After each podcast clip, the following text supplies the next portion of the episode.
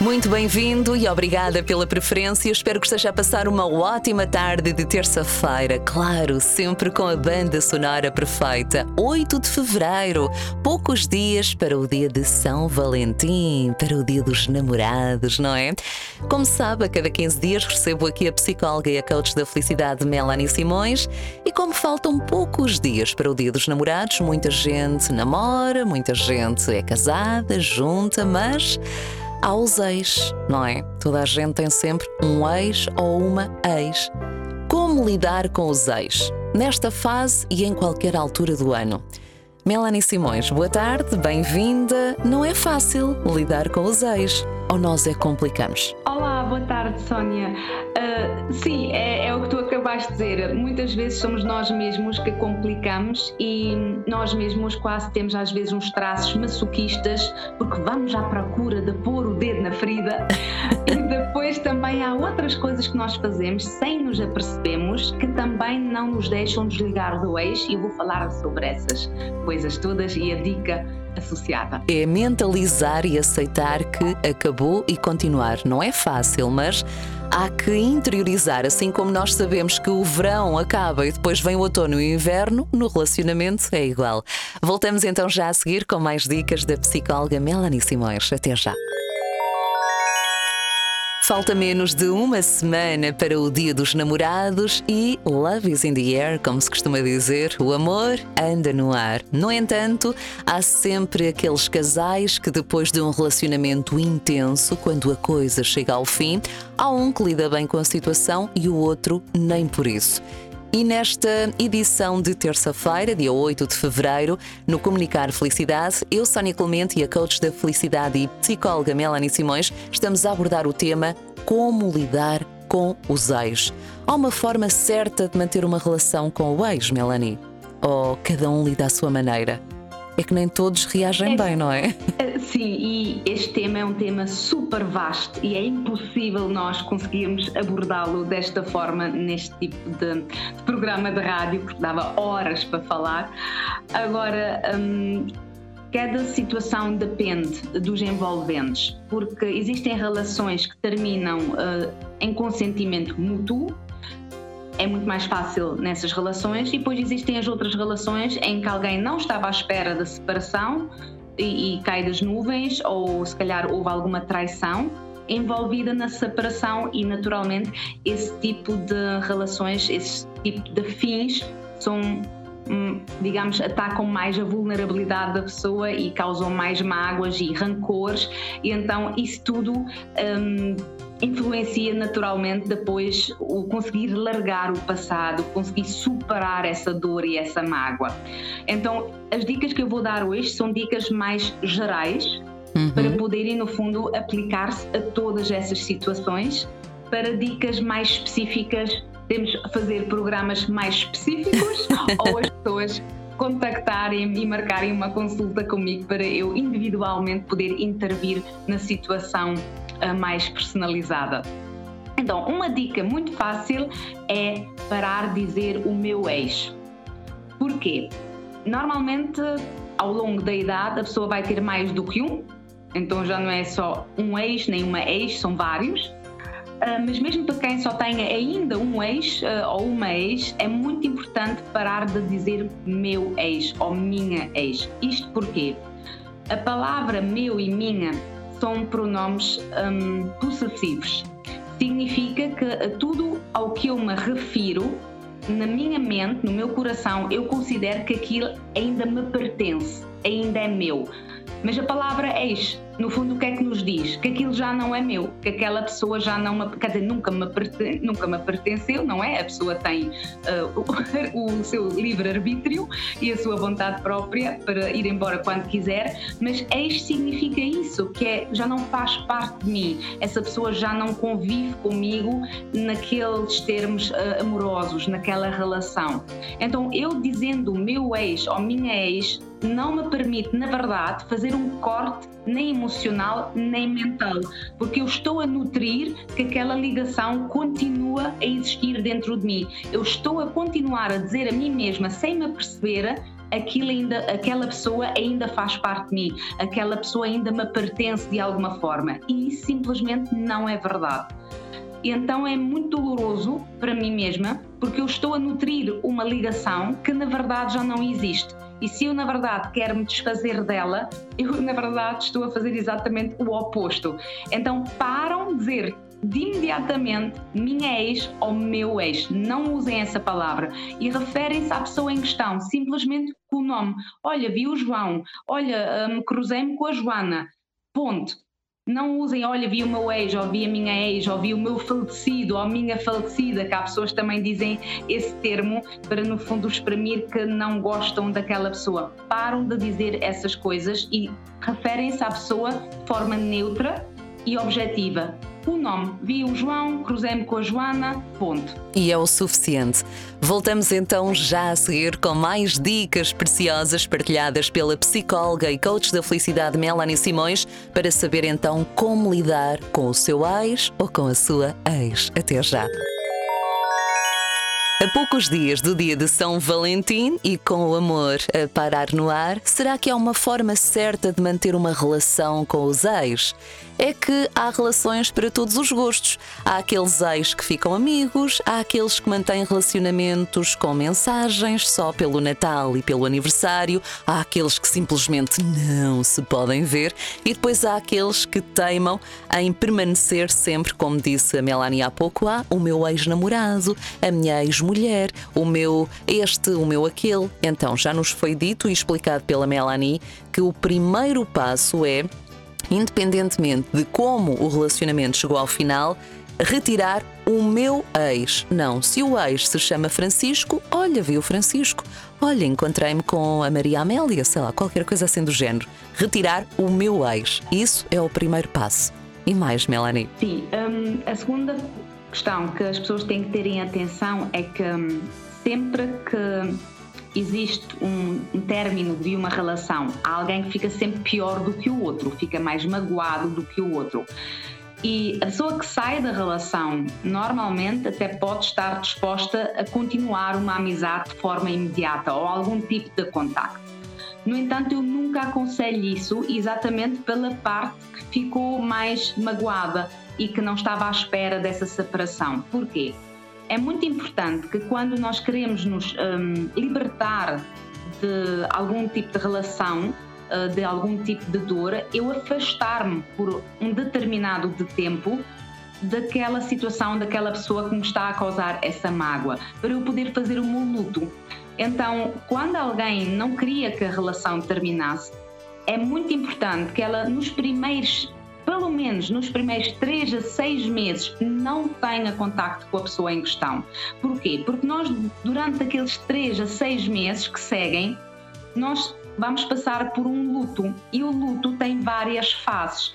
E essas fases, eh, se nós continuarmos a ter contacto, acontece que nós estamos sempre a reiniciar o luto.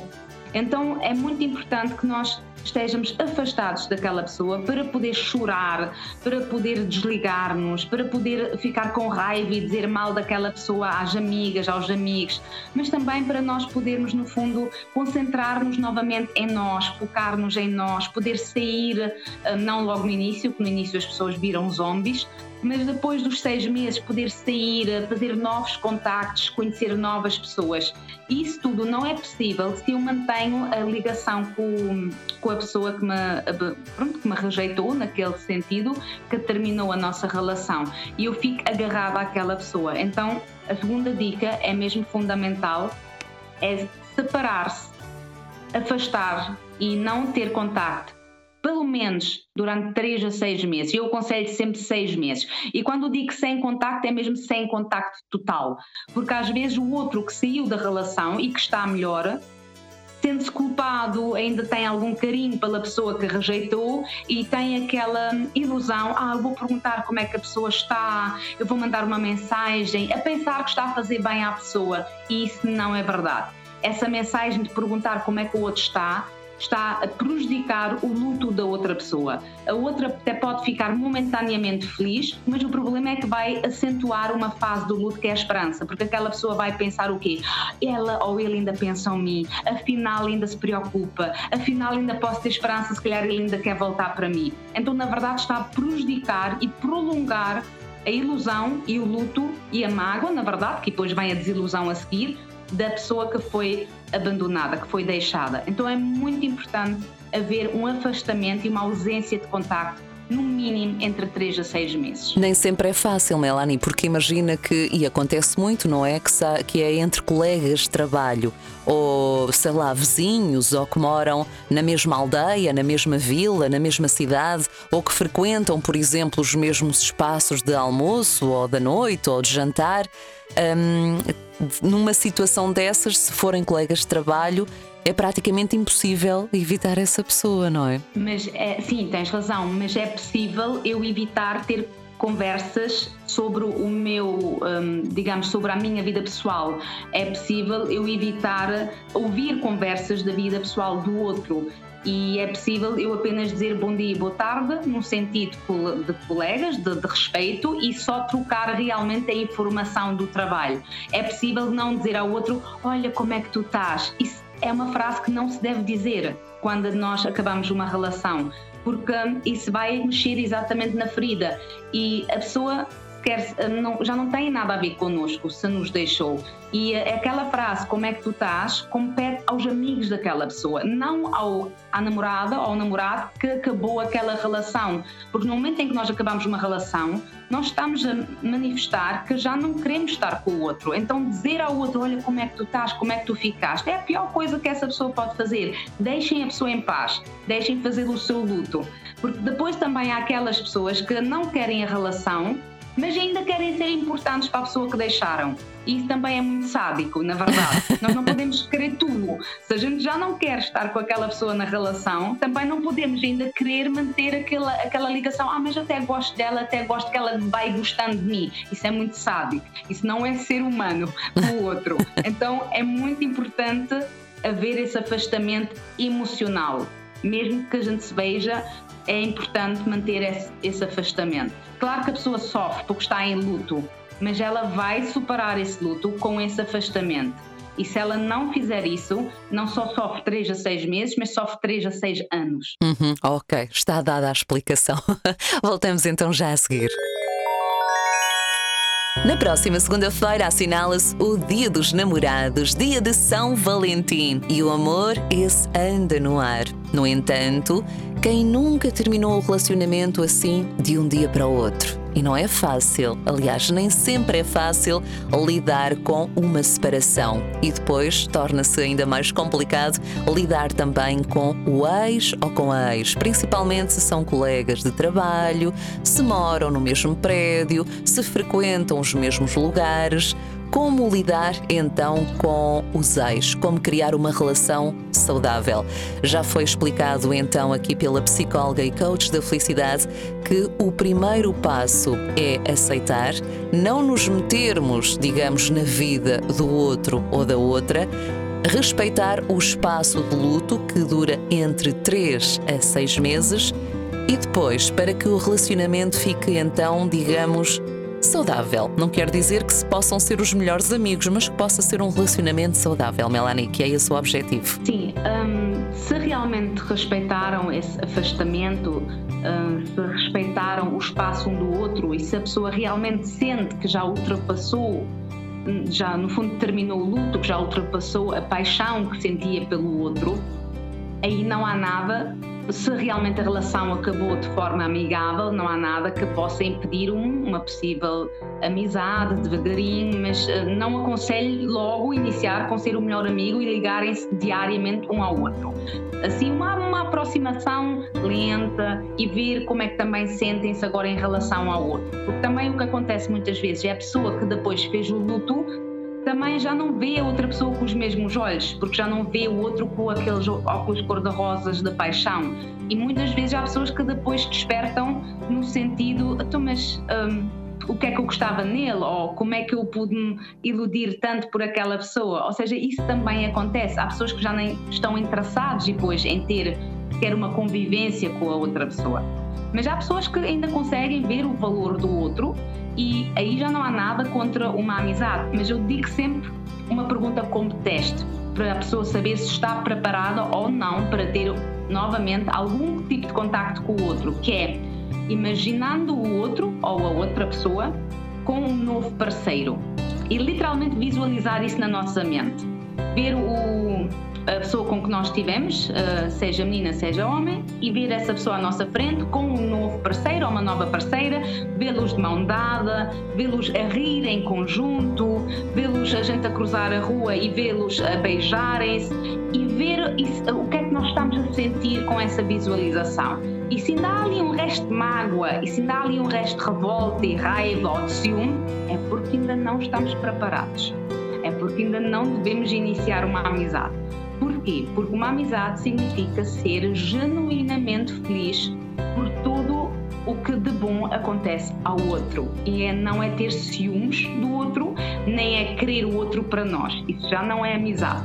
Então, convém fazer sempre esse teste antes de eu querer reiniciar algum tipo de contato com a pessoa com quem eu já tive uma relação, é imaginá-la com outra pessoa, mas com outra pessoa a ser feliz, a trocarem carinhos, a darem-se bem, a passearem, a rirem-se e ver como é que eu me sinto em relação a isso. E se eu não me sinto no sentido de ai que bom, fico feliz de ele estar assim, e se não sinto a felicidade dentro de mim ao ver o outro dessa forma, então eu ainda não estou preparada para ter contato com aquela pessoa. E como nos aproximamos do Dia dos Namorados, o melhor mesmo é cultivar o amor. Afinal, o amor anda no ar.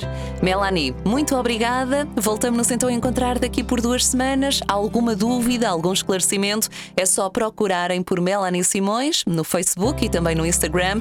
E caso necessitem de uma conversa mais pormenorizada sobre um assunto detalhado, a Melanie, é claro que está à vossa disposição. Beijinhos, Melanie. Um beijinho grande para vocês e muito amor. E quem não tem ninguém, pelo menos muito amor próprio, que é o mais importante para também atrair e co-criar mais amor na vossa vida. Beijinhos. Beijinhos.